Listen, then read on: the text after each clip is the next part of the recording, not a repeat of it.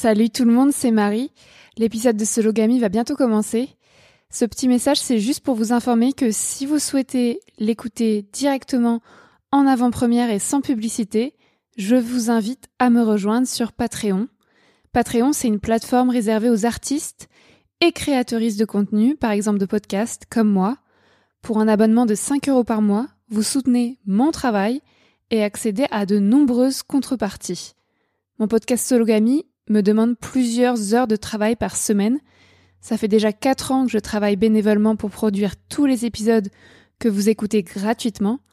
Alors aujourd'hui, j'ai besoin de votre soutien financier pour continuer le podcast. Mon travail mérite une rémunération. Si vous en avez les moyens, rejoignez ma communauté Patreon à l'adresse suivante patreon.com slash mariealbertfr. J'ai mis le lien dans la description du podcast. Grâce à votre abonnement, vous pourrez donc écouter les prochains épisodes de Sologamy avant tout le monde et sans publicité, et suivre les coulisses de mon travail au quotidien. Merci et à bientôt sur Patreon. Many of us have those stubborn pounds that seem impossible to lose, no matter how good we eat or how hard we work out. My solution is PlushCare. PlushCare is a leading telehealth provider with doctors who are there for you day and night to partner with you in your weight loss journey. They can prescribe FDA-approved weight loss medications like Wagovi and Zepbound for those who qualify.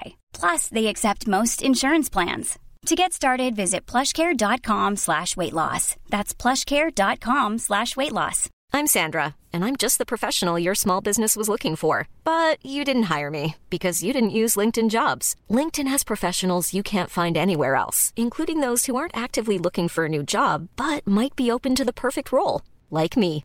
In a given month, over 70% of LinkedIn users don't visit other leading job sites. So if you're not looking on LinkedIn, you'll miss out on great candidates like Sandra. Start hiring professionals like a professional. Post your free job on linkedin.com/people today. Ever catch yourself eating the same flavorless dinner three days in a row? Dreaming of something better? Well, HelloFresh is your guilt-free dream come true, baby. It's me, Kiki Palmer. Let's wake up those taste buds with hot, juicy pecan-crusted chicken or garlic butter shrimp scampi. Mm. Hello Fresh. Stop dreaming of all the delicious possibilities and dig in at HelloFresh.com. Let's get this dinner party started.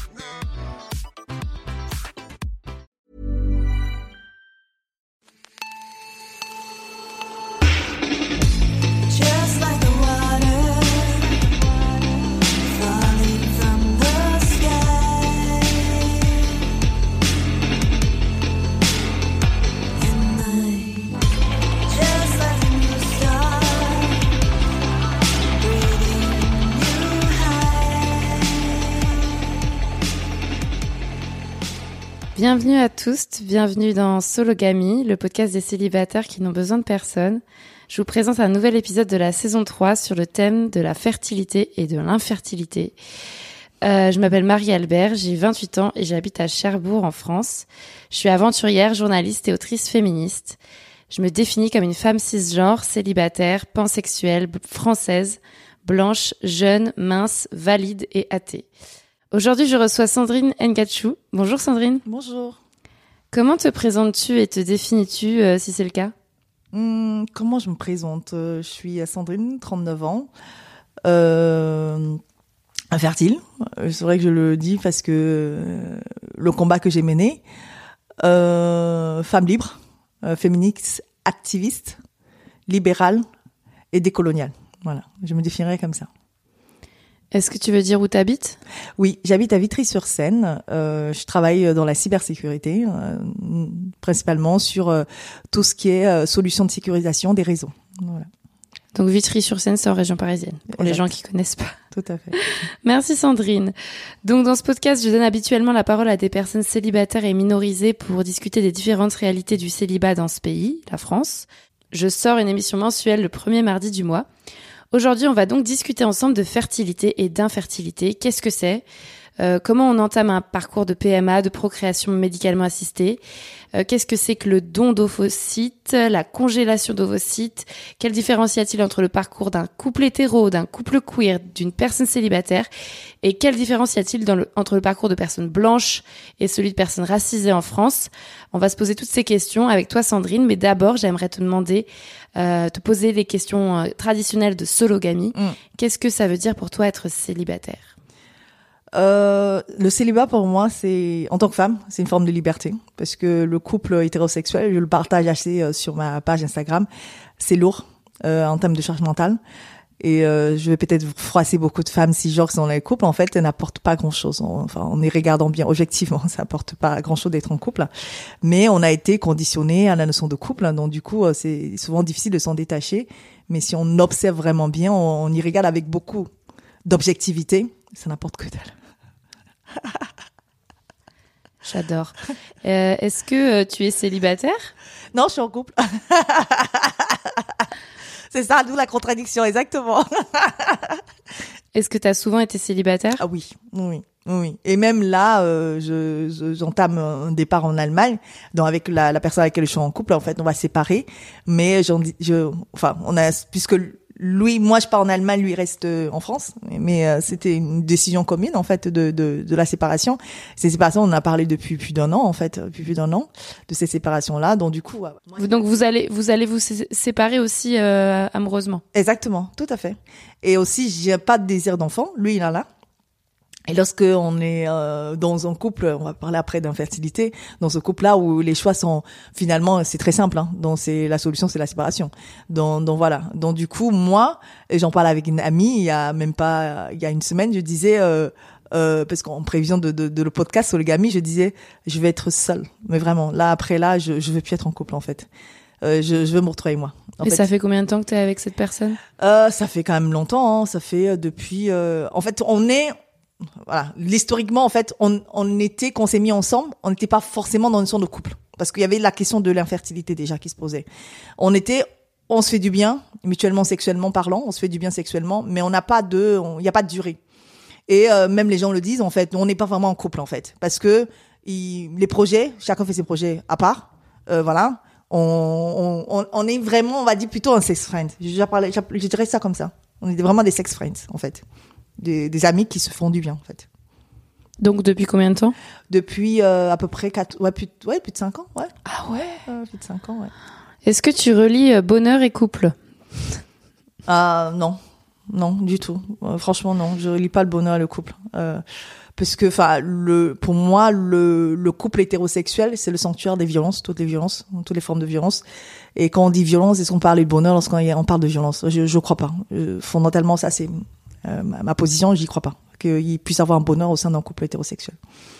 Comment tu évalues ta santé mentale aujourd'hui, euh, le jour où on parle? Euh, santé mentale, elle est beaucoup plus liée à plutôt des enjeux professionnels. J'expliquais, moi, je suis dans un métier qui est très très masculin, très masculin. Du coup, mansplaining, on en a. Le manque de considération de la part des femmes, on en a. Et parfois, c'est souvent les femmes également qui qui jouent aussi une bonne part là-dessus. Hein. Faut mettre les bâtons dans les roues dans le, les femmes dans leur carrière. Donc en fait, c'est ça. En termes de vraiment la santé mentale, je dirais c'est pas tant dans le couple parce que moi je me suis détachée de ça et dans la relation dans laquelle je suis pas vraiment en couple en fait. Et lui il est dans une démarche de déconstruction vis-à-vis du, du enfin déconstruction vis-à-vis du, schéma normé euh, euh, hétérosexuel et même de des violences euh, euh, dans les couples en fait. Donc du coup je Enfin, on se déconstruit aussi euh, finalement tous les deux aussi sur pas mal de notions. Donc du coup, euh, enfin là j'ai pas de charge mentale. Moi j'ai pas de charge mentale au niveau du, du couplet. Donc, mais c'est au niveau de de, de l'entreprise. Voilà, au niveau de mon boulot, parce que je suis une femme ambitieuse. euh, Je, je, peux- je le dis assez euh, très ouvertement là-dessus. J'aime mon boulot. Euh, vraiment, je me éclate. Je éclate dans mon travail et du coup, j'ai envie de vraiment d'aller loin. Et euh, c'est très difficile dans un milieu très masculin. Voilà. Et surtout, je suis euh, même déjà dans mon boulot, je suis la seule femme noire, donc la femme noire. Donc c'est surtout le stress, quoi. Ouais, c'est ça, exactement. Et aussi, euh, à chaque fois, on doit prouver qu'on a sa place, quoi, légitimer sa place euh, alors qu'on a les compétences et tout, quoi. Et euh, aujourd'hui, ouais, je suis, euh, j'aime certes mon boulot, mais partir au travail aujourd'hui, j'ai plus le même, euh, non, j'ai plus la même énergie euh, positive que j'avais euh, il y a quelques années, quoi. Non, parce que voilà, une dynamique a fait que voilà, on laisse plus de place aux hommes, alors que j'avais une ancienne chef. Vraiment, quand il y a une sororité, c'est génial, qui me, qui me portait et qui faisait barrage. Et j'ai changé de chef et j'ai moins ce barrage-là parce qu'elle portait beaucoup. Je me rends compte ce qu'elle prenait. Et c'est ça que la fois dernière, je lui ai offert un cadeau. Enfin, il y a, parce que je lui ai dit merci. Merci d'avoir veillé sur moi en tant que femme. Et c'était une femme blanche. J'ai dit merci d'avoir veillé sur moi en tant que femme et d'avoir pris les balles pour moi, pour me laisser avancer. Et franchement, ça, c'est génial. Quand on a un sororité, il y en a des femmes qui nous portent. Parce qu'on s'appelle, on permet, une femme te protège pour aller beaucoup plus loin. En général, c'est ça. La femme protège la femme. La femme, c'est le soleil de la femme. C'est, elle protège beaucoup la femme pour aller beaucoup plus loin. Oui, sauf euh, celle qui nous protège pas, comme tu as dit. Exactement, c'est ça. Est-ce que euh, le fait que tu sois en couple euh, ou le fait que tu sois célibataire, euh, puisque ça va changer, est-ce que ça a une influence sur ta situation financière Oh, thank God. Heureusement que j'ai séparé ça parce que franchement, j'étais dans une relation où je restée huit ans. J'ai dit plus jamais, plus jamais j'investis avec un homme si genre, c'est terminé. Mais c'est la connerie, vraiment, pour moi, c'est la connerie ultime que les femmes investissent avec les hommes si genre. Vraiment, c'est, c'est, parce que, en plus, celles qui ont les décisions d'enfants, parce qu'on parle de fertilité, qu'on calcule bien, euh, elles vont s'arrêter. Euh, au niveau de la- l'épargne retraite, elles n'ont rien. Et si en plus ce- cet homme a l'intelligence d'aller se remarier, ben la pension euh, va se diviser en plusieurs femmes. Il suffit d'avoir trois ans de mariage, ça suffit. Enfin, non, c'est la connerie. Enfin, pour moi, non. Je j'avais fait. J'ai regretté. J'ai dit plus jamais. Et euh, j'ai perdu beaucoup d'argent. On avait ça avec cet homme-là. On avait acheté une maison. Euh, C'était avec un homme cisgenre blanc. Et euh, voilà. Et j'ai vu comment j'étais, enfin, juste tombée dans une situation vraiment de pauvreté. Et j'ai dit plus jamais, plus jamais j'investis avec un homme.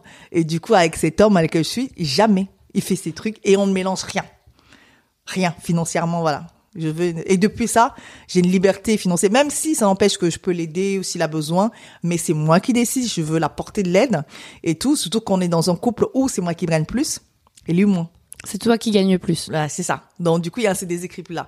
Et voilà, du coup, voilà, moi je peux aider si j'en ai envie, si je le souhaite, mais tout en n'oubliant pas, euh, je pense que les femmes gagneraient aussi à s'éduquer financièrement parce que c'est là où les hommes gagnent sur ce terrain-là. Les hommes gagnent énormément sur le terrain de la, la partie financière. Et le et le système a été fait pour pour les hommes, même sur l'aspect financier. Ouais. D'ailleurs, je vous renvoie les gens qui écoutent cet épisode à l'épisode précédent qu'on avait fait euh, en 2022 au sujet de l'argent des célibataires avec Lucille Quillet, qui a écrit un livre sur le couple et l'argent. C'est vraiment effrayant. Est-ce que tu es sensible au regard d'autrui vis-à-vis de ton célibat ou de ton couple? Est-ce que euh, tu fais attention à ce que les gens disent de toi par rapport à ton statut? Non. euh, surtout que je suis avec un homme noir, euh, un homme noir dans la tradition euh, bah, qui euh, africaine et du coup euh, euh, bah j'ai été beaucoup jugée de par ça enfin on comprend pas notre couple entre guillemets couple parce qu'on n'est pas parce que même ils le disent on n'est pas un couple ils comprennent pas notre relation ils ne comprennent pas pourquoi euh.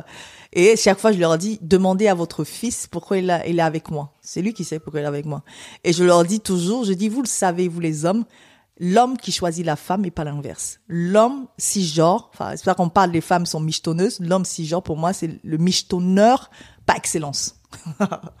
l'homme cisgenre il dépense rien, c'est le femme qui dépense pour l'homme cisgenre. Donc voilà, donc j'ai dit bah il sait pourquoi il est avec moi, c'est que il, il trouve son compte.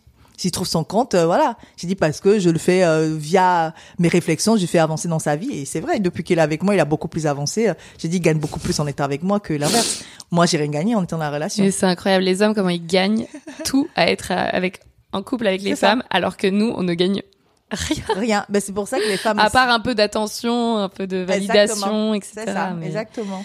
Limite, on, on, begging, on supplie même l'attention parce que. en Ah oui, oui, non, mais c'est effrayant. Alors, merci beaucoup Sandrine pour toutes ces réponses, c'est super intéressant. On va passer tout de suite au thème fertilité et infertilité. Tu as insisté sur le fait qu'il fallait autant parler de l'un que de l'autre. Mm. Pourquoi ce terme est important pour toi? Pourquoi je t'ai invité toi pour parler de ce thème?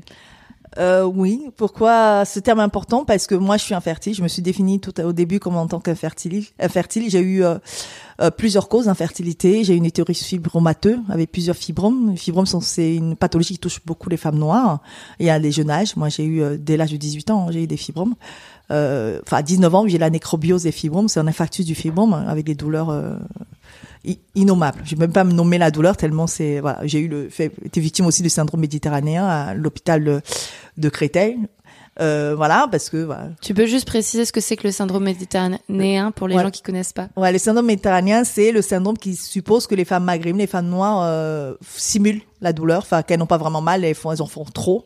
Donc du coup, j'ai pas été vraiment pris en charge.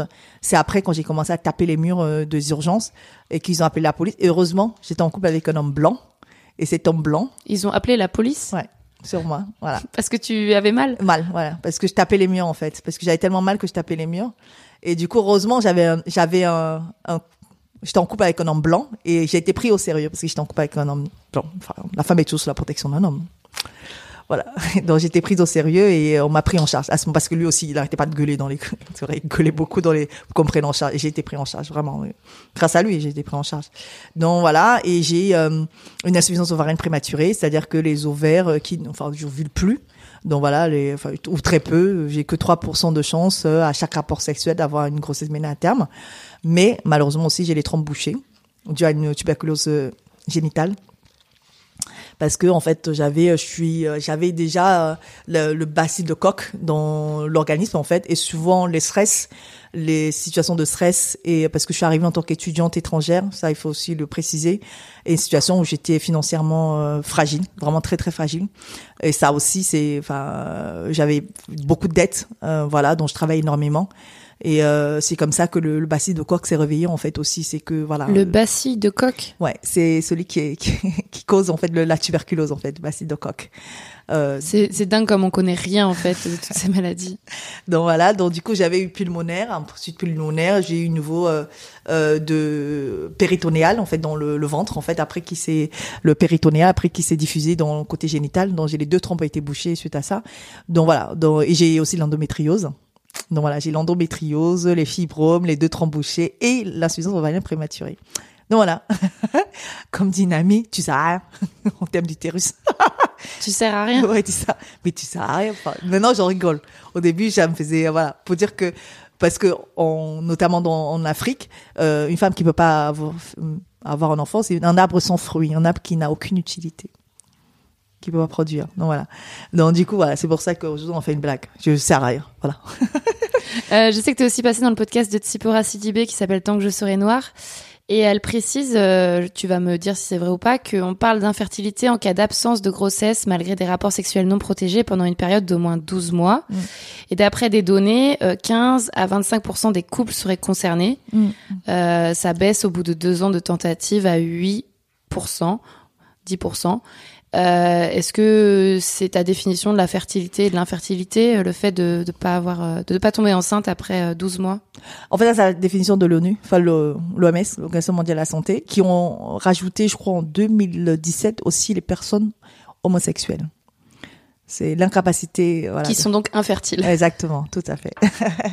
c'est l'incapacité d'avoir en fait euh, un enfant avec un rapport sexuel qui dit rapport c'est coït, bien évidemment, euh, hétérocentré, ah, voilà, après 12 mois de rapport euh, euh, sexuel consécutif. Donc voilà.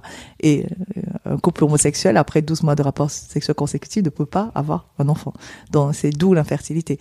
Par contre, euh, où là je suis pas euh, d'accord avec cette définition, où je pense qu'il faut vraiment évoluer, c'est la notion de fertilité. Fertilité, pourquoi je explique que, enfin parce que l'infertilité est vue de manière très négative et, les gens ont peur de ce mot-là en fait. Il fait peur, je suis infertile, voilà. Surtout lorsqu'on a un désir d'enfant ou qu'on se pose la question de ce désir ou pas de l'enfant. Donc c'est un mot qui fait peur. Alors que la fertilité est plus inclusif parce que euh, aujourd'hui les femmes aspirent à, à s'épanouir professionnellement. Et euh, il faut le dire la fertilité euh, euh, décroît à partir de 35 enfin de 30 oui, de 35 ans et chute euh, à des 40 Pour ans, les en fait. femmes pour les femmes pour les femmes Mm, cisgenres mm, et les hommes 40 45 ans. Mm, mm. donc même les hommes aussi il faut penser à la et lorsqu'on aspire à une carrière euh, bah il faut penser à la fertilité faire des bilans de fertilité euh, que par exemple moi j'étais j'aurais dû le faire à l'âge de 22 ans par exemple. Euh, voilà. Mais j'avais jamais entendu parler euh, de de ça. Donc c'est pour ça que moi j'insiste beaucoup sur la fertilité. Plus inclusif en fait. Parce que la fertilité concerne tout le monde même les couples homosexuels enfin les personnes homosexuelles même les personnes hétérosexuelles les personnes euh, euh, qui sont également oh, intersexes également ça concerne tout le monde en fait la notion de, de, fertilité. Je vérifie si je n'ai la capacité de, de me reproduire c'est tout. Donc a priori, ce que tu dis, c'est que si on a peut-être un éventuellement un désir d'enfant dans la vingtaine, faire un bilan de fertilité, c'est ce que tu conseilles de faire? Oui, en fait, aujourd'hui en France, enfin, euh, la loi, je m'étais battue pour qu'il y ait la préservation, euh, auto, l'autoconservation des ovocytes ou des gamètes, incluant les hommes, parce que là, euh, je suis une femme, mais dans le débat, le, combat que j'ai fait, j'ai mené également à la fois pour les femmes et les hommes. Les gamètes, c'est à partir de 29 ans. Et moi, mon cas, c'était trop tard pour moi, à 29 ans. Mais bon, la loi n'a pas pu intégrer les personnes comme moi. Mais euh, voilà, de pouvoir faire le bilan au moins à 27 ans, faire ce bilan de fertilité-là, ça inclut tout le monde en fait. Vraiment, c'est je suis personne humaine ayant un désir d'enfant. Je me pose la question de ma fertilité. C'est voilà, si surtout si j'ai un désir ou pas d'enfant, où je me pose la question de mon désir. Voilà. Donc, d'accord. Et selon la loi, ce que tu dis, c'est qu'à partir de 29 ans, on peut congeler ses gamètes c'est ça, exactement. pour pouvoir les réutiliser plus tard. Exactement, c'est ça. On peut concevoir que ce soit un homme ou une femme, on peut concevoir c'est Gratuitement? oui, euh, Enfin, oui. Enfin, c'est pris, pris en, charge. C'est pris en charge, et effectivement. Mais par contre, la conservation, euh, c'est payant. C'est propre à chacun de payer. Je crois que c'est 135 ou je sais plus. Mais c'est une centaine d'euros. On fait la conservation chaque année. Chaque année. Est-ce que tu peux nous dire, euh, tu l'as déjà raconté dans, dans pas mal de podcasts, d'articles, Mm. d'interviews, mais brièvement nous raconter euh, ton parcours de PMA euh, Mm. Euh, brièvement, parcours PMA a commencé. Enfin, brièvement, c'est Ouais. assez long, mais. Ouais, mais je vais vraiment le faire en, en synthèse en fait, euh, avec les dates mots clés, vraiment qu'on voit la chronologie. Euh, là, vraiment mon infertilité, je l'ai su euh, en 2014. Euh, J'avais des fibromes en fait. En fait, je le savais déjà que j'étais infertile. Je savais. En comment, fait, comment tu savais? parce que les rapports, enfin, j'oubliais tout le temps la pilule. Vraiment, je, je, enfin, à 20 ans, j'oubliais tellement la pilule que bizarrement, je tombais pas enceinte. En plus, j'ai dit à ma cousine, je me rappelle très bien, on était à Châtelet. Je dis, ah non, je crois que je suis infertile. Je lui ai dit ça à l'âge de 22 ans. Elle me dit, non, mais n'importe quoi. Je dis, non, j'oublie tellement la pilule que je suis infertile. C'est pas possible. Et tout. Et après, c'est à l'âge de vraiment 30 ans. En 2014, j'avais, oui, c'est ça, j'avais euh, 30 ans. Oui, en 2014, que j'ai su, enfin, le diagnostic vraiment d'infertilité est tombé.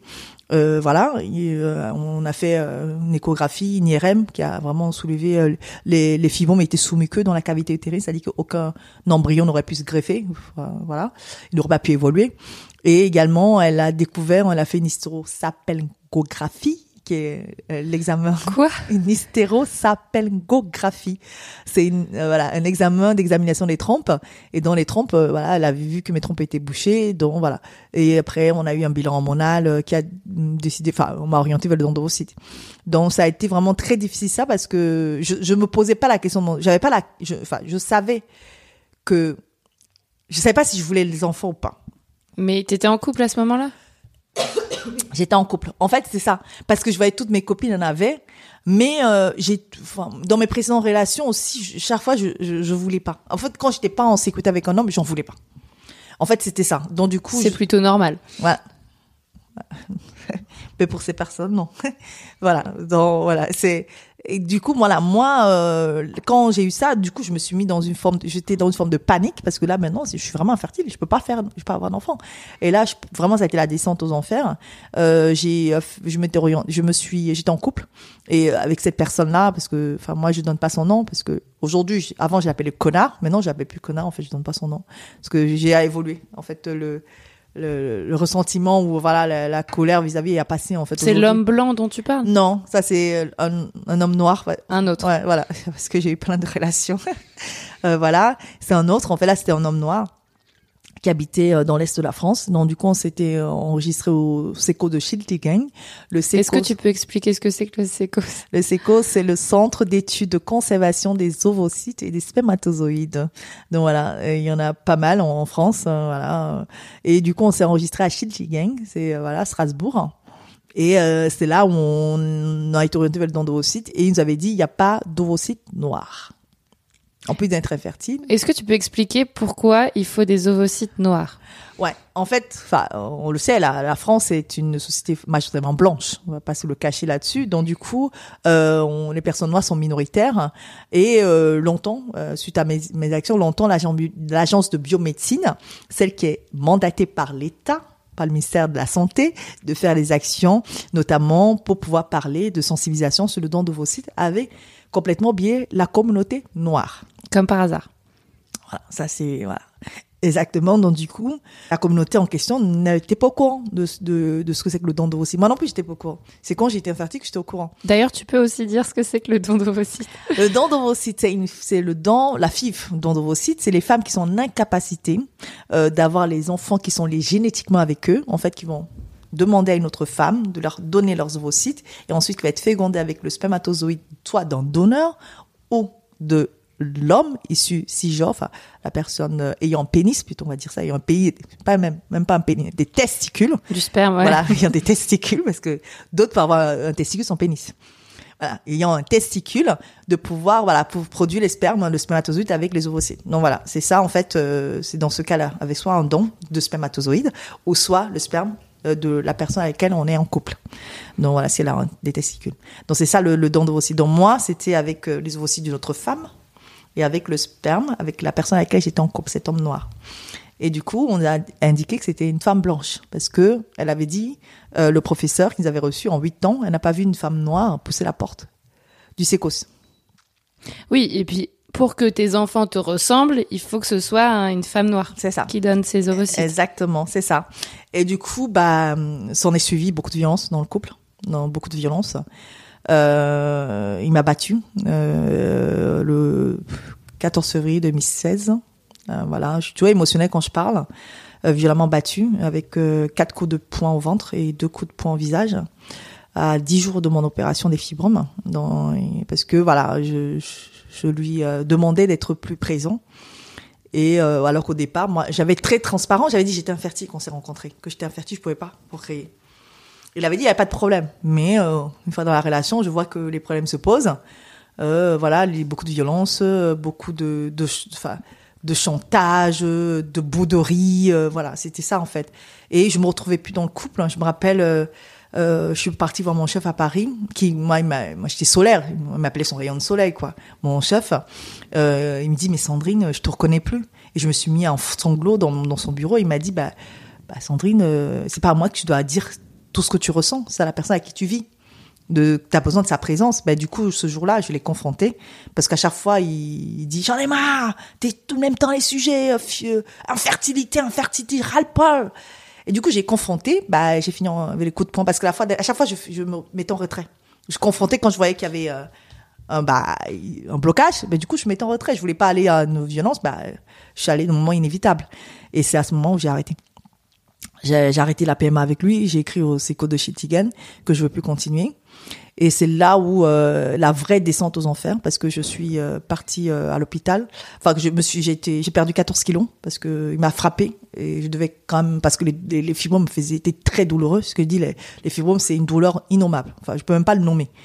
Euh, parce que j'avais en plus les pédiculés. Enfin, les fibromes pédiculés, c'est ce qui se tient sur un fil de. T'as dit que c'était quoi un fibrome? Un fibrome, c'est une tumeur, euh, tumeur. voilà, qui est pas, qui est, qui est, qui est pas maligne, qui est bénigne en fait, euh, qui va s'infiltrer, enfin, dans soit dans l'utérus, sur différentes parties de l'utérus, soit dans la cavité utérine, soit au niveau de l'interstice entre l'endomètre et euh, le, la, la, la couche qui recouvre avec les d'autres organes comme l'ovaire et tout ça, ou soit au niveau euh, pas loin au niveau de péritoine, euh, au-dessus de, de l'utérus, voilà, c'est au niveau de péritoine là, de l'abdomen de péritoine, c'est là.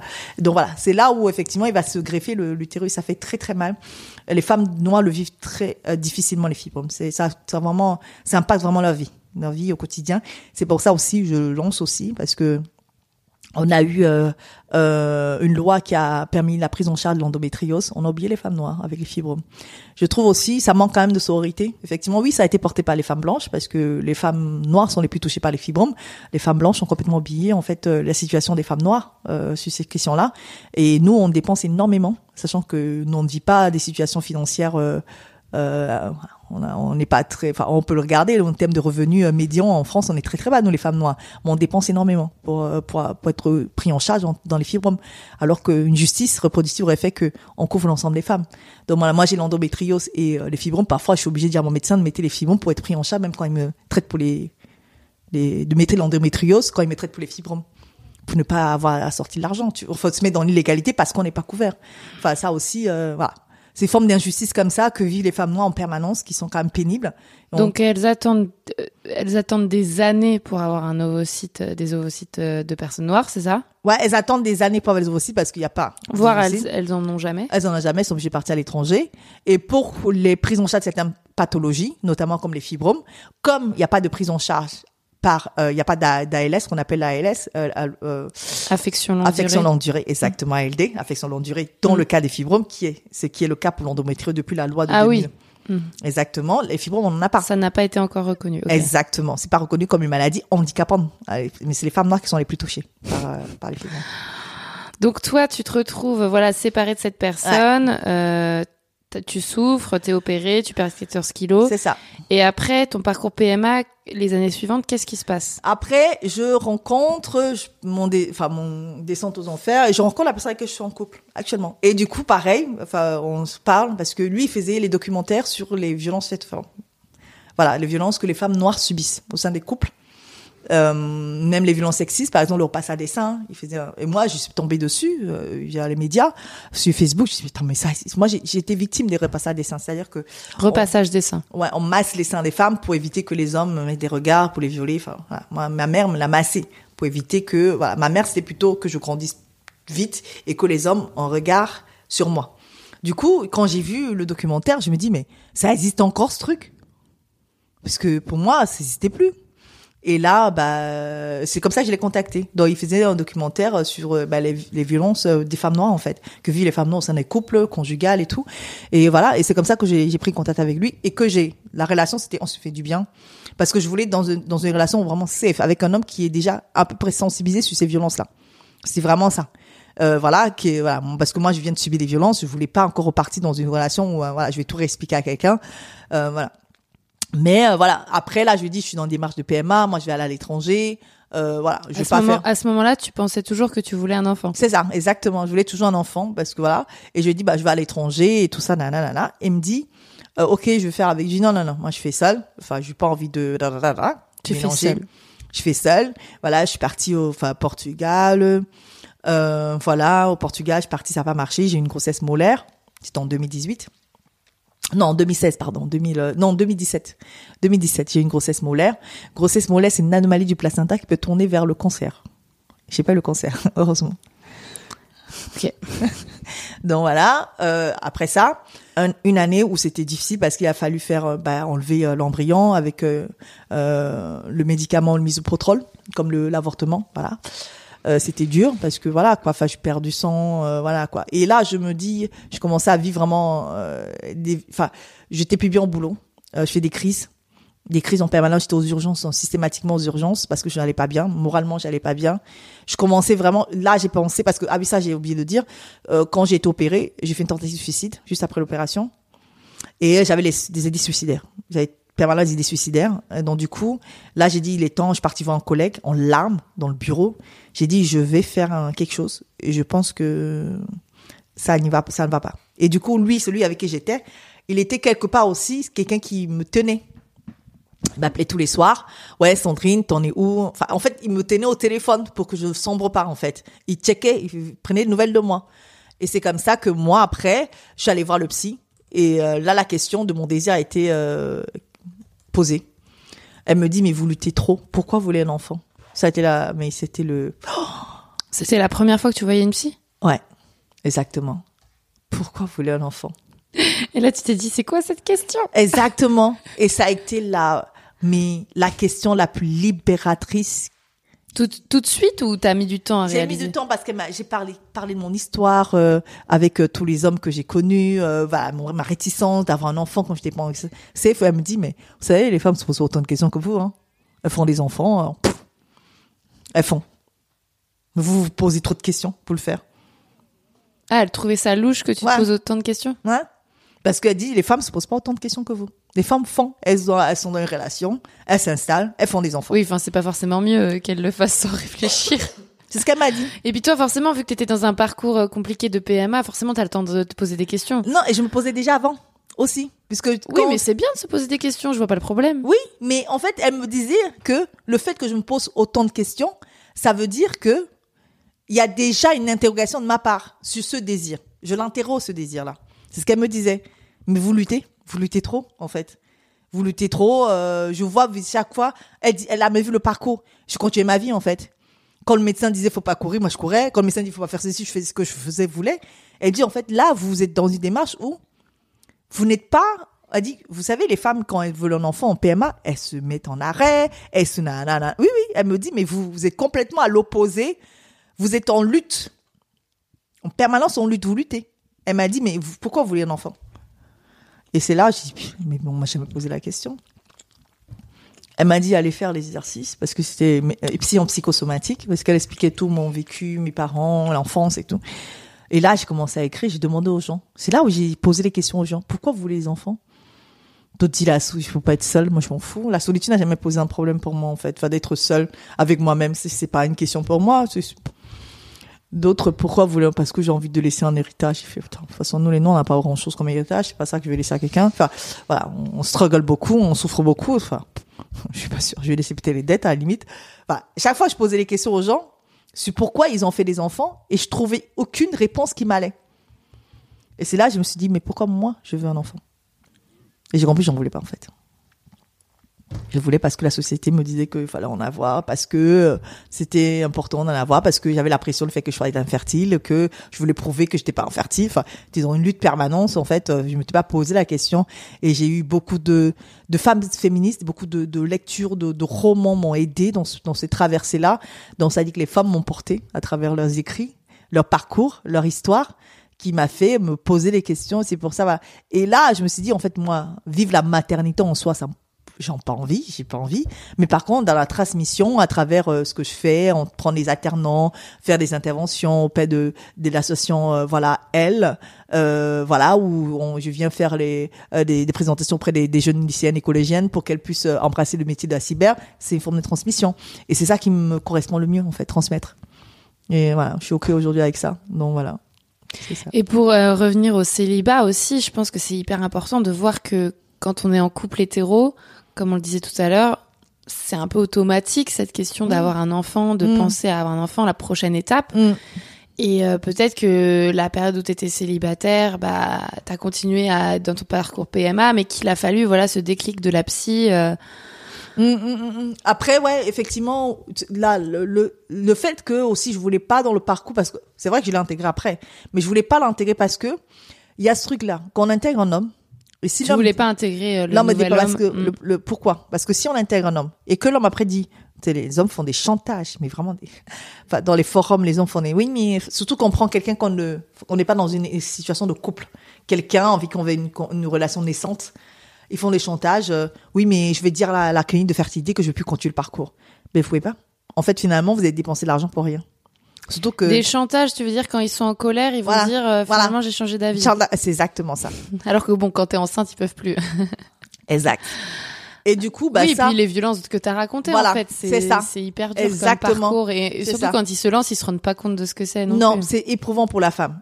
Et surtout que les cliniques de fertilité, parce que je me suis énervée contre les cliniques de fertilité au, les cliniques de fertilité. voilà, ouais, en Ukraine. J'ai dit, mais écrivez-le, en fait. Arrêtez de m'écrire à moi, en fait. J'ai dit, c'est un projet en deux. Vous m'écrivez tout le temps à moi, en fait. Mais lui aussi fait partie du truc, quoi. Du coup, c'est tout le temps à moi. Quand les... En fait, c'est la femme. Le projet bébé, c'est pour la femme, en fait. Même au sein des cliniques, c'est pour la femme. C'est pas l'homme. C'est la femme qui veut un enfant. Dans le, le coût de reproduction est toujours porté par la femme. C'est pas par l'homme, en fait. Et moi, j'en avais marre de ça, en fait. En fait, c'est pour ça que même la psy me disait, mais ça, me gonflait. En fait, parfois, les mails, j'écrivais pas, dis, allez, vas-y, répondre, enfin, donnez-lui, il va répondre, en fait. Arrêtez de me solliciter en permanence. Le projet, c'est à deux, en fait. Il y a autant ces spermes maladies. En plus, j'avais fait. En plus, même pas mes ovocytes. Il y a pas mes gènes là-dedans. Donc, c'est plutôt lui, hein. euh, Questionnez-le. Enfin, vraiment, c'était un, et, et, et aussi, euh, T'avais toute la charge mentale. voilà, c'est ça, exactement. Et moi, ça m'a gonflé.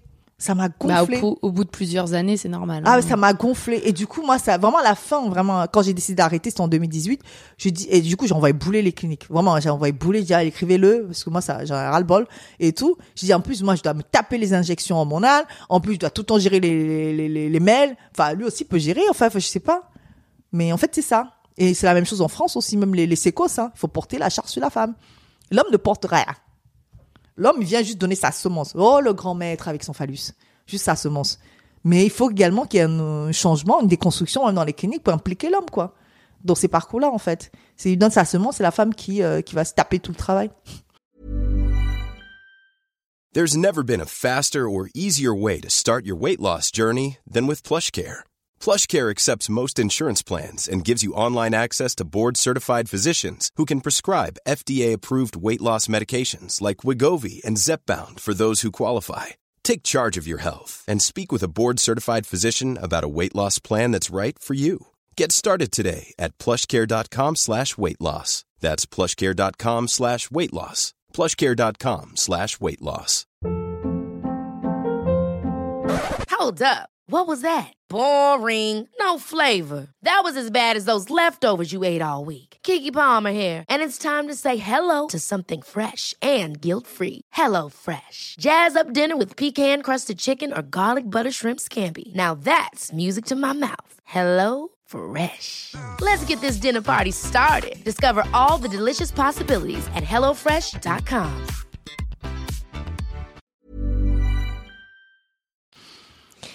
Du coup, si j'ai bien compris, euh, le problème en France, c'est qu'il n'y a pas assez de donneuses noires. Mm. Euh, Est-ce que tu peux expliquer s'il y a des personnes qui nous écoutent et qui souhaitent donner leurs ovocytes, euh, comment ça fonctionne? Euh, une personne qui souhaite donner en fait ses ovocytes, il faut juste qu'elle aille euh, se déplacer au niveau du SECOS, le Centre d'études et conservation des ovocytes et spermatozoïdes. Euh, pour le premier rendez-vous aujourd'hui, c'est qui est très bien. Ils ont fait évoluer les choses. Via Doctolib, on peut prendre le rendez-vous. Alléluia. Allez, ça, ça va convaincre. Voilà, c'est alléluia parce qu'avant c'était compliqué. Donc du coup voilà, après c'est un peu plus ou moins lent en fait, mais on- en général quand quelqu'un dit veut donner, euh, ils se mettent au diapason, enfin ils sont assez réactifs là-dessus parce qu'ils savent qu'il y a très peu de donneuses. Aujourd'hui par exemple il y a une pénurie euh, sur le sperme par exemple parce que beaucoup des femmes seules, les femmes Qui homosexuelles, ont les femmes déjà seules, des ovocytes. voilà, Mm. c'est ça, veulent euh, avoir un enfant. Voilà, une femme seule veut avoir un enfant et une femme homosexuelle, une femme en couple homosexuel veut avoir des enfants. Donc du coup, il y a une pénurie au niveau des spermes. Donc du coup, quand quelqu'un veut donner que ce soit le sperme et les ovocytes, ils sont assez assez réactifs le sécos. Oui, enfin, on dit qu'il y a une pénurie sur le sperme, mais il y a aussi une pénurie sur les ovocytes, Ouais, même ça. pour les personnes blanches. Donc, allez-y si Allez, vous avez c'est envie. ça, hein. C'est ça. C'est ça, exactement, c'est ça. Du coup, beaucoup vont à l'étranger. Honnêtement, j'ai accompagné pas mal de femmes qui veulent aller à l'étranger, quoi. Donc ça aussi, voilà. Et aussi, euh, la loi, elle est aussi injuste parce que moi, je me suis battue au niveau de la loi, la loi de bioéthique, de révision de bioéthique, parce que moi, ça m'a gonflé. Enfin, les, les, les différents, femme homosexuelle, femme en couple homosexuel, femme seule. J'ai dit, mais, mais t'es personne humaine, en fait. Qu'en est-il des personnes trans? ça m'a gonflé. En fait, vraiment, à un moment donné, j'étais tellement énervée que je suis sortie dans les, les rélectures de la loi. Bah, ça m'a gonflé. Parce que, enfin, moi, je comprends pas qu'on est encore en 2022 en train de se poser. Faut moi, t'es une personne humaine, t'as un désir ou pas. Et l'État, la société se met en marche pour pouvoir t'offrir ce- cette possibilité-là. Point. Oui, oui, les personnes trans sont encore exclues de la PMA. en Exactement. France. Ouais, mais intersexe aussi. Mm. Parce que on le définit comment? Le même intersexe. Oui, oui, ils ont bien mis les mots femme et homme dans la loi pour être sûr d'exclure les autres personnes. C'est ça. Et du coup, bon, la personne prend rendez-vous sur Doctolib Ouais. et veut aller donner ses ovocytes. Quand même, dis-nous ce que ça implique, parce que c'est Ouais. pas, pas anodin non, plus. Du tout, c'est pas anodin. Du coup, le premier rendez-vous, il y a les bilans hormonaux, il y a ce nombre d'examens, l'échographie. Pour voir si la personne a. voilà sa situation de fertilité, son bilan de fertilité. Au moins, ce qui est bien, c'est qu'au moins on a un bilan de sa fertilité. Ah oui, oui, on peut le faire aussi pour Voilà. soi. Mm. Parce que euh, si on veut faire son propre bilan de fertilité au CHU de Créteil, c'est 400 euros. Donc soit on veut donner, c'est gratuit, ou soit on va payer 400 euros pour avoir le. Voilà, au moins quand on fait le don, au moins on économise 400 euros. Et euh, du coup, après euh, ça, on a les amants et maintenant le SECOS nous dit effectivement si on va aller jusqu'au bout. Si on doit aller, euh, Si on peut. on peut aller jusqu'au bout. Si on peut aller jusqu'au bout, tout à fait. Si on peut aller jusqu'au bout. Et là, on va rencontrer maintenant la psy qui va interroger euh, bah, le projet, pour savoir euh, est-ce qu'on vous a forcé à faire le don, est-ce que quelqu'un voilà vous a contraint, voilà, euh, voilà, c'est important quand même de savoir hein, dans si elle, il n'y a pas de regret derrière ou dans quelle situation elle fait, est-ce que voilà, donc il y a quand même une évaluation psy qui est faite. Euh, Une fois que l'évala- le psy donne son accord, il y a hum, un document qui est signé, mais c'est rapide au fait au niveau du notaire, je crois, pour dire que bah l'enfant n'appartient pas. En fait, voilà, tu signes un document pour dire que bah c'est pas ton enfant en fait. Tu lui donnes tes cellules. Enfin, c'est les cellules. Donc, Donc, tu signes coup, un document voilà. au SECOS. Ok. C'est ça, exactement. Une fois que tu as fait ça, maintenant ils vont planifier en fait la ponction. Enfin, ils vont planifier le, ils vont te donner le, le planning en fait de de, de déroulement en fait de les simulations, le nombre de jours. En général, la simulation 12, 10 du- dure entre 10 et 12 jours. On fait une simulation courte parce qu'on va pas stimuler longtemps. Euh, après, on fait les simulations longues quand la personne est vraiment infertile. Mais une personne fertile qui va euh, dans une démarche de dendrocyte, c'est une simulation courte. C'est entre 10 et 12 jours en fait. en À faire des piqûres d'hormones, C'est c'est ça, ça, les piqûres d'hormones, exactement. Après, il y a un screening, en fait, enfin, screening, non, une échographie qui est faite, en fait, de, pour savoir comment les follicules ont évolué. Les follicules, c'est euh, le liquide qui entoure les ovocytes. Donc voilà. Dans les taille. ovaires. Voilà, dans les ovaires, tout à fait, dans les ovaires, exactement. Les follicules, c'est dans les ovaires. Donc, on va vérifier, on fait leur taille euh, pour savoir à, quel, à comment on peut déclencher l'ovulation. Donc là, on va prendre un médicament, j'ai oublié le nom, qui s'appelle déclencher l'ovulation. Et là, on va faire euh, la pension. Parce que du coup, un ovocyte, c'est un ovule pas. Enfin, c'est quoi la différence entre un ovocyte et un ovule? Ovule, c'est un ovocyte mature. Un ovule, c'est un ovocyte mature. C'est celui qui est prêt à être fécondé. Ok. Voilà. C'est ça. On ne prélève que une fois qu'on prélève, on aspire les follicules. Du coup, c'est une opération sous anesthésie générale ou oui, ça certains demandent anesthésie générale, d'autres c'est local. Par exemple, j'ai accompagné une amie euh, au Danemark, c'était sous local. Elle avait appréhendé parce qu'elle a fait deux fois le don d'ovocytes. C'est une femme noire, elle a fait deux fois le don d'ovocytes. Et euh, du coup, elle avait fait sous anesthésie générale. Et euh, au Danemark, elle a fait là, puisqu'elle est dans une démarche de maman solo, elle veut faire sa PMA seule, puisqu'elle ne veut pas intégrer d'homme nulle part dans sa PMA. Elle, c'est une vraie sologamie, sologame, mais une vraie. Mais pourquoi elle fait un don? Elle a fait un don pour aider les femmes noires. Elle est noire. Ah. Et elle est partie au Danemark pour faire sa PMA toute seule. Oui, mais elle que- va bien recourir au sperme. Oui, oui, oui. Oui, mais pas d'homme. Oui, oui. Voilà. Le sperme, ça n'implique pas forcément. Voilà, c'est ça, exactement, d'être en relation. C'est ça. Et euh, on a parlé vite fait de la congélation des ovocytes euh, Ouais. plus tôt. Est-ce que tu t'y connais? Est-ce que tu sais comment ça marche? Oui, en fait, la vitrification, on appelle ça la vitrification des ovocytes. On a l'autoconservation. En fait, ça marche. On fait un... C'est comme si on faisait un don, il y a la ponction, et ensuite, faut payer, comme tu disais, 100 euros par an. C'est ça, 100 euros par an pour la vitrification, pour la conservation, c'est tout. En fait, c'est la même chose qu'un don, sauf qu'avant, la loi, en fait, pour pouvoir conserver soi-même ses ovocytes, il fallait donner. Aujourd'hui, on peut faire une autoconservation indépendamment du don. Soit on veut donner, soit on fait une autoconservation. Pour les femmes qui aspirent à une, euh, une, une carrière, moi je les conseille de, de faire euh, plus tôt, à 25 ans, une- un bilan de fertilité. Certes, d'offrir parfois des petits, euh, parce qu'on offre parfois des, euh, il y a, y a un truc euh, surtout dans la culture camerounaise, lorsque la personne passe à l'étape de puberté, on offre des petits cadeaux à la fille qui va à la puberté. Je dis bah pourquoi pas offrir des, des cadeaux Ça peut être des idées, hein, en fait, des, paquets cadeaux en fait aux femmes qui sont à 25 ans, l'âge où on offre les petits cadeaux pour aller faire son bilan de fertilité euh, euh, à la clinique et comme ça elle peut voir si elle peut conserver à ce moment-là. Oui, Ah. mais t'as dit que c'était qu'à partir de 29 ans qu'on pouvait conserver. Tout à fait. Mais soit celle qui est dans une situation où elle peut pas attendre selon le bilan de fertilité. Ah. à quel- Là, si c'est dans le cas d'une endométriose, là, le médecin, dans ces cas-là, quand on est dans une endométriose chronique, on peut conserver indépendamment des 29 ans. Donc, selon les types de pathologies qu'elle peut avoir. Donc, voilà. Ça aussi, il y a les subtilités dans la loi, si on est dans le cas d'une endométriose chronique. Par contre, les fibromes sont toujours pas à l'ordre du jour. On se bat pour ça. On exclut encore les femmes noires. Parce que même les fibromes, parce que les multiples opérations successives de fibromes chez la femme noire réduisent sa fertilité drastiquement. Et les femmes noires en moyenne font souvent deux opérations. Moi, j'ai fait deux opérations pour mes fibromes. Et tu sais combien de pourcentage des femmes noires sont atteintes de fibromes Oui, 89% de femmes noires ont certaines fibromes. 89% des de femmes noires sont- ont des ouais, fibros Tout à fait. Et co- 89%. Et combien de pourcents des femmes blanches, on sait pas Les femmes blanches, en fait, c'est 35, euh, selon l'âge, à peu près 35% de femmes blanches. Donc on peut avoir des fibromes, mais quand même euh, ne rien ça. sentir et, Voilà, être en bonne santé. C'est ça. D'accord, ouais. ouais, donc euh, ouais, l'endométriose est passée avant ça, alors que clairement. C'est ça. voilà. Et donc euh, vraiment, il faut le dire, après 35 ans, les ovocytes sont beaucoup moins. Ouais. Voilà. Comment dire, efficaces. Enfin, je sais pas. elle chute. À 35 ans, il y a une chute, euh, voilà. Donc c'est pour ça il est important, celles qui ont un désir ou qui se posent la question de ce désir-là, de voilà, de faire des enfants. Surtout que de, de plus les années passent, plus la fertilité décroît avec les perturbateurs endocriniens, avec ce qu'on mange. Donc prenez le pas si vous avez vraiment envie d'avoir un enfant. Mais quand même, ça me fume qu'il faille payer plus de 100 euros par an. Enfin, je trouve ça bizarre parce que les personnes qui n'ont pas les moyens, elles vont pas le faire, quoi. Oui, Après, oui, enfin, c'est- c'est sûr qu'il y a un coût à les conserver, mais c'est un choix, quoi. c'est un choix de société. Et tout à l'heure, tu as brièvement parlé de justice reproductive. Tu Ouais. peux nous expliquer ce que c'est? La justice reproductive, c'est euh, vraiment de plus, plus large. En fait, ça a été, j'ai oublié la- la- l'activiste, euh, c'est une femme noire, femme noire féministe activiste. Euh, j'ai oublié son nom. Euh, Aude Lorde l'a mis, mais c'était avant Aude Lorde, parce qu'elle en a parlé, justice reproductive, Aude Lorde. Audrey Lorde. ouais. Audrey Lorde, ouais, mais c'était une autre, j'ai oublié le nom, qui en a parlé également, qui avait vraiment euh, euh, abordé le sujet, et elle avait même créé une petite communauté aux États-Unis, en fait. C'est permettre à une femme noire qui a le désir d'enfant de vivre sa maternité et sa parentalité dans les meilleures conditions. Et d'avoir le choix possible de la vivre comme elle décide, quand ça l'arrange, en fait, comme elle le décide dans ses propres termes, dans ses propres choix. Par exemple, elles ont fait, elle avait créé une communauté où les femmes noires faisaient la multiparentalité. Moi, par exemple, si la société permettait une multiparentalité, franchement, je crois que j'aurais signé. C'est quoi une multiparentalité? C'est-à-dire que l'enfant, comme au Canada c'est possible, l'enfant a quatre parents ou cinq parents.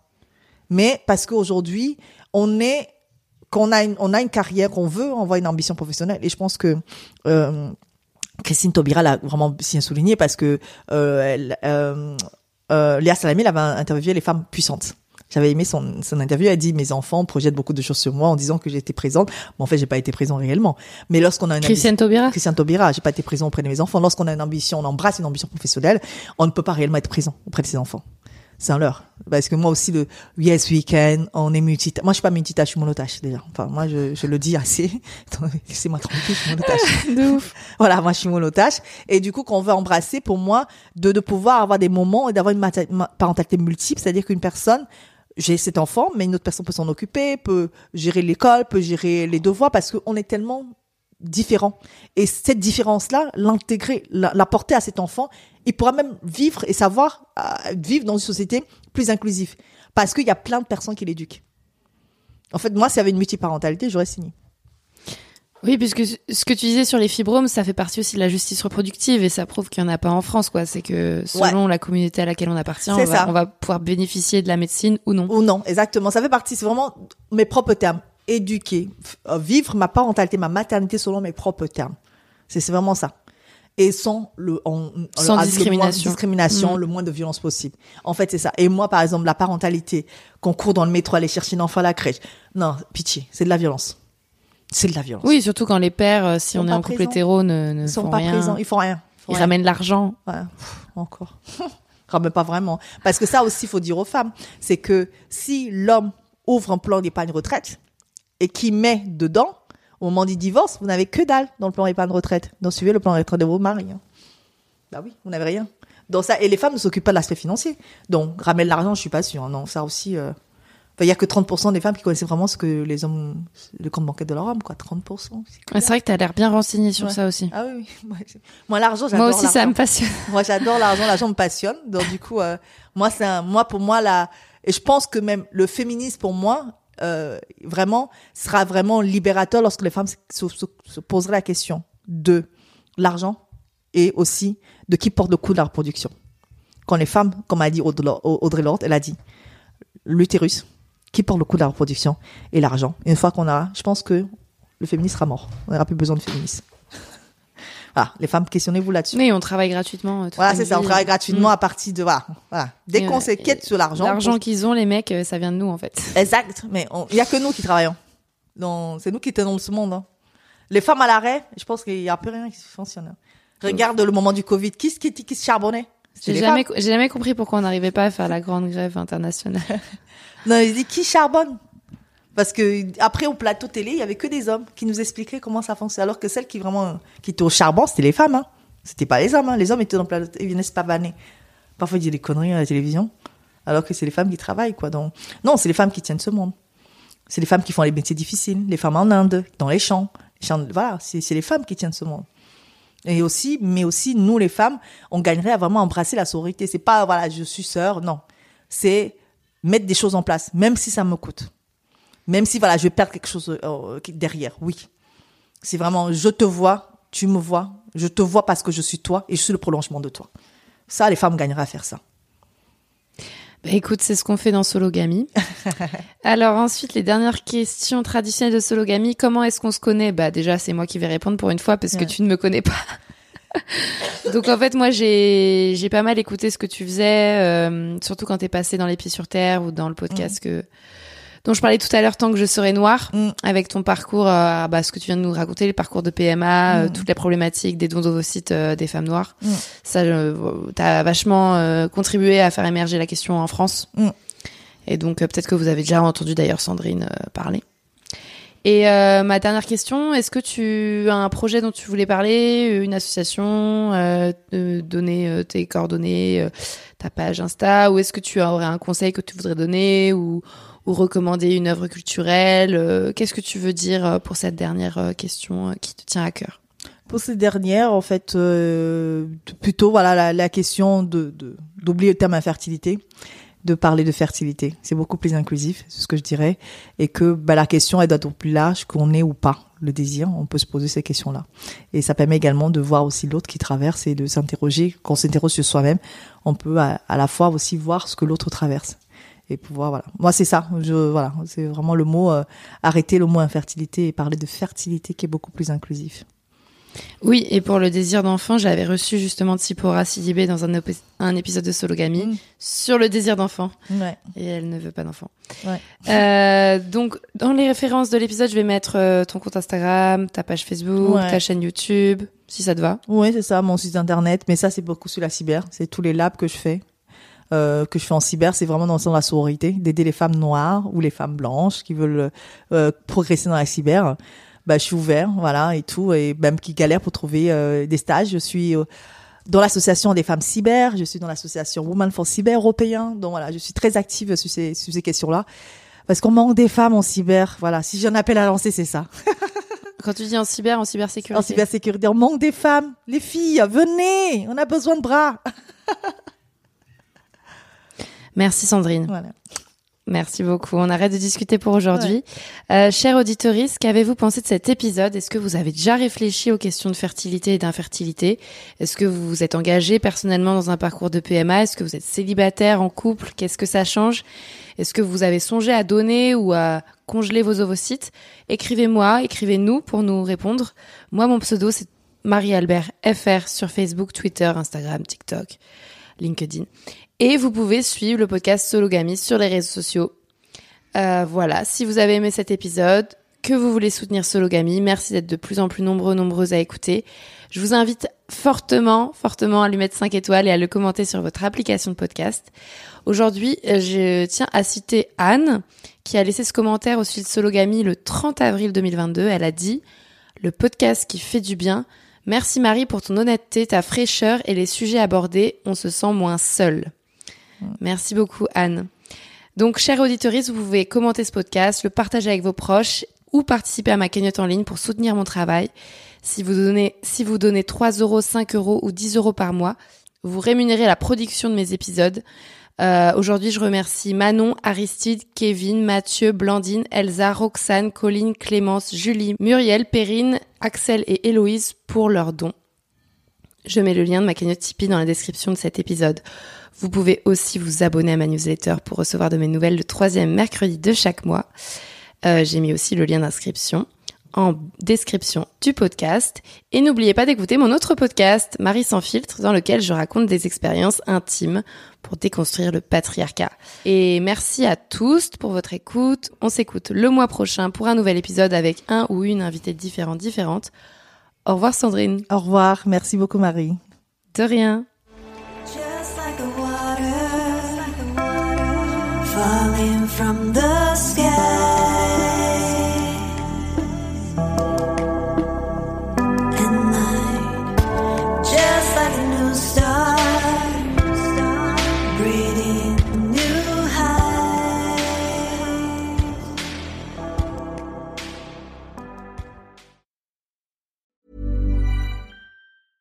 Hi, I'm Daniel, founder of Pretty Litter. Did you know cats tend to hide symptoms of sickness and pain? I learned this the hard way after losing my cat, Gingy. So I created Pretty Litter, a health monitoring litter that helps detect early signs of illness by changing colors, saving you money and potentially your cat's life. Pretty Litter is veterinarian developed, and it's the easiest way to keep tabs on your fur baby's health right at home. Go to prettylitter.com and use code ACAST for 20% off your first order and a free cat toy. Terms and conditions apply. See site for details. Hold up. What was that? Boring. No flavor. That was as bad as those leftovers you ate all week. Kiki Palmer here, and it's time to say hello to something fresh and guilt-free. Hello Fresh. Jazz up dinner with pecan-crusted chicken or garlic butter shrimp scampi. Now that's music to my mouth. Hello Fresh. Let's get this dinner party started. Discover all the delicious possibilities at hellofresh.com. Hi, I'm Daniel, founder of Pretty Litter. Did you know cats tend to hide symptoms of sickness and pain? I learned this the hard way after losing my cat, Gingy. So I created Pretty Litter, a health monitoring litter that helps detect early signs of illness by changing colors, saving you money and potentially your cat's life. Pretty Litter is veterinarian developed, and it's the easiest way to keep tabs on your fur baby's health right at home. Go to prettylitter.com and use code ACAST for 20% off your first order and a free cat toy. Terms and conditions apply. See site for details.